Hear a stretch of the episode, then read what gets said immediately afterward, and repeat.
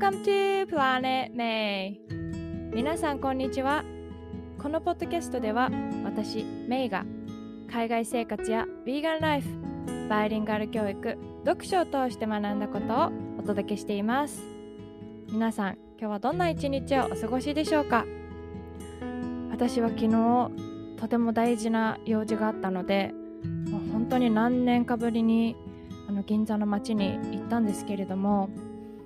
コロナになってからこんなに人を見たことがないっていうぐらい人がたくさんいてすごくドキドキしたんですけれどもその中にあの東京オリンピックの関係者の方がいてこうあの東京オリンピックっていうネームタグを下げて歩いてる方がいてなんかあの同じね東京にいながら東京オリンピックって言われてるけれどもなかなかこう無観客で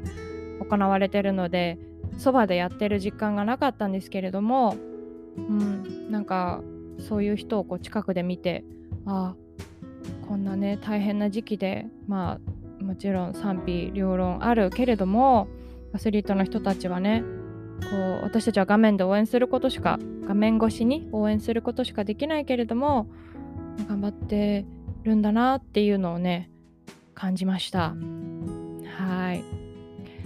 えー、今日はですね人生初のヘアドネーションについてお話ししたいと思います。今お話ししたそのなぜ銀座に行ってたかっていうとコロナ禍で2年以上ヘアカットに行けなかったのでついに2年2ヶ月ぶりにヘアカットをするためにちょっと街の方に行ってきました。まああの、アメリカで私は髪を一回も切ったことがなかったのでそのままコロナになってしまってなんかあの、まあ、美容室が閉まってたっていうのもあるんですけどオープンし始めてからもなんかどこで切ってもらったらいいかなっていうのを考えてたんですね。で、まあ、美容室に行けなくなって1年が過ぎたぐらいに、まあ、ここまで過ぎここまで伸びたなら髪がこの髪の毛は何かの役に立てられないかなって思ってでいろいろ調べてるうちにこのヘアドネーションっていう活動にたどり着いて、まあ、あのヘアドネーションをねえっ、ー、としてくれるお店もアメリカにもたくさんあったんですけれどもなかなかのタイミングが合わなかったりしていけなかったので今回日本にこう一時帰国してるタイミングで人生初のヘアドネーションをしてきました。私が、えー、ドネーションをしたあのー、団体はですね Japan Hair Donation and Charity っていう名前の JHDNC って書いて通称 JADAC っていうふうに読むあの団体の方なんですけれども、えー、31センチインチだと12インチ以上の髪の毛だけを使って、えー、医療用のウィッグを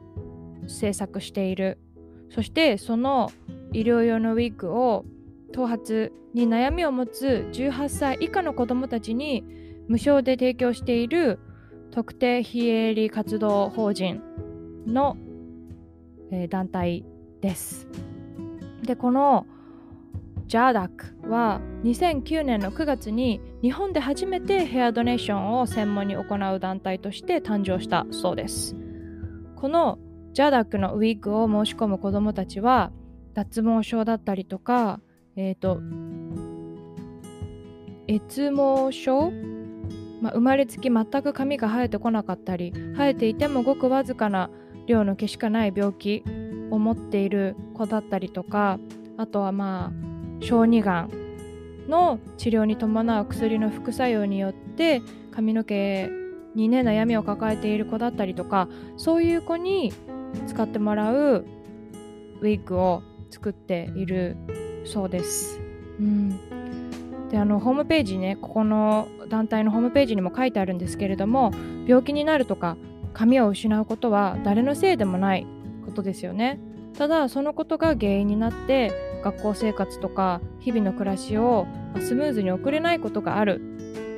で、まあ、そのウィッグで全てが解決するわけではないけれどもウィッグを身につけることでこう気持ちが前向きになったりとかのクオリティオブライフ生活の質がこう、ね、上がるいい影響が出て少しでも子どもたちとそのご家族のサポートになれたらっていうことからこの活動をねしているそうです。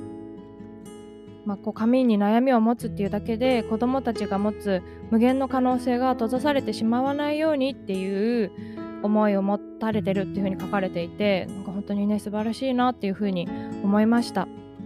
でこのウィークをね受け取った子どもたちの声なんかも載ってるんですけれどもウィークをつけたことで周りの目が気にならなくなったとか気軽に外出できるようになったとかそういうことがね書かれていました、私の髪の毛はあのー、すごくまあ本当に腰ぐらいまで伸びてたので31センチ以上はあるだろうなって思っていたんですけれども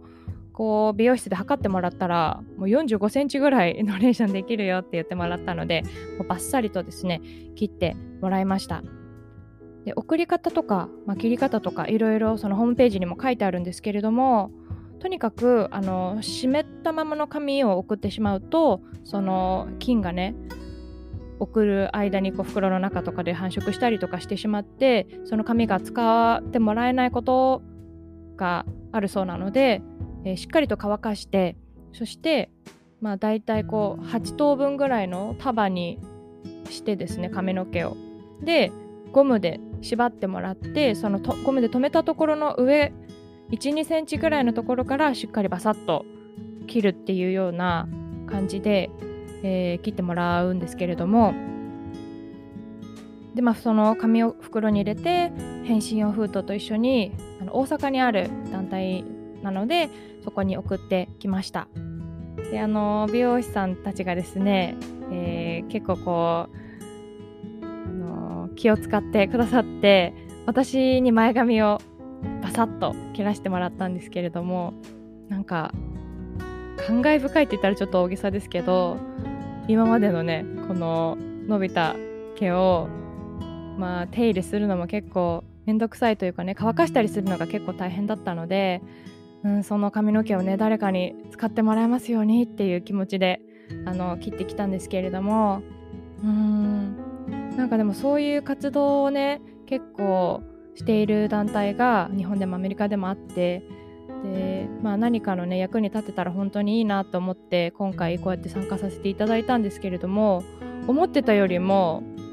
うん、なんかこう気軽に取り組めるというか、まあ、もちろんその2年以上髪伸ばすっていうのはすごく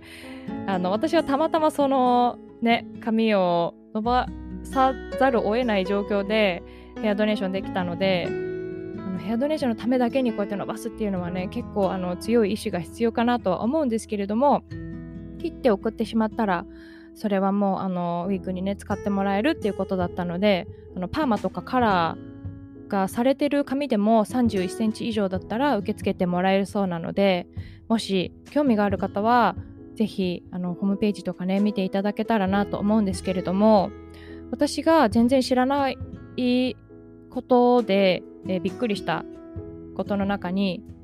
えー、2つあるんですけど一つはあの小さい子供例えば、えーと、6年生の男の子だったと思うんですけれども新聞に載ってたんですが、まあ、クラスメートの子でその髪の毛がね抜けてしまう病気になった子がいてそういうこの影響で自分も髪をねすごく長く伸ばしてヘアドネーションするんだって決めて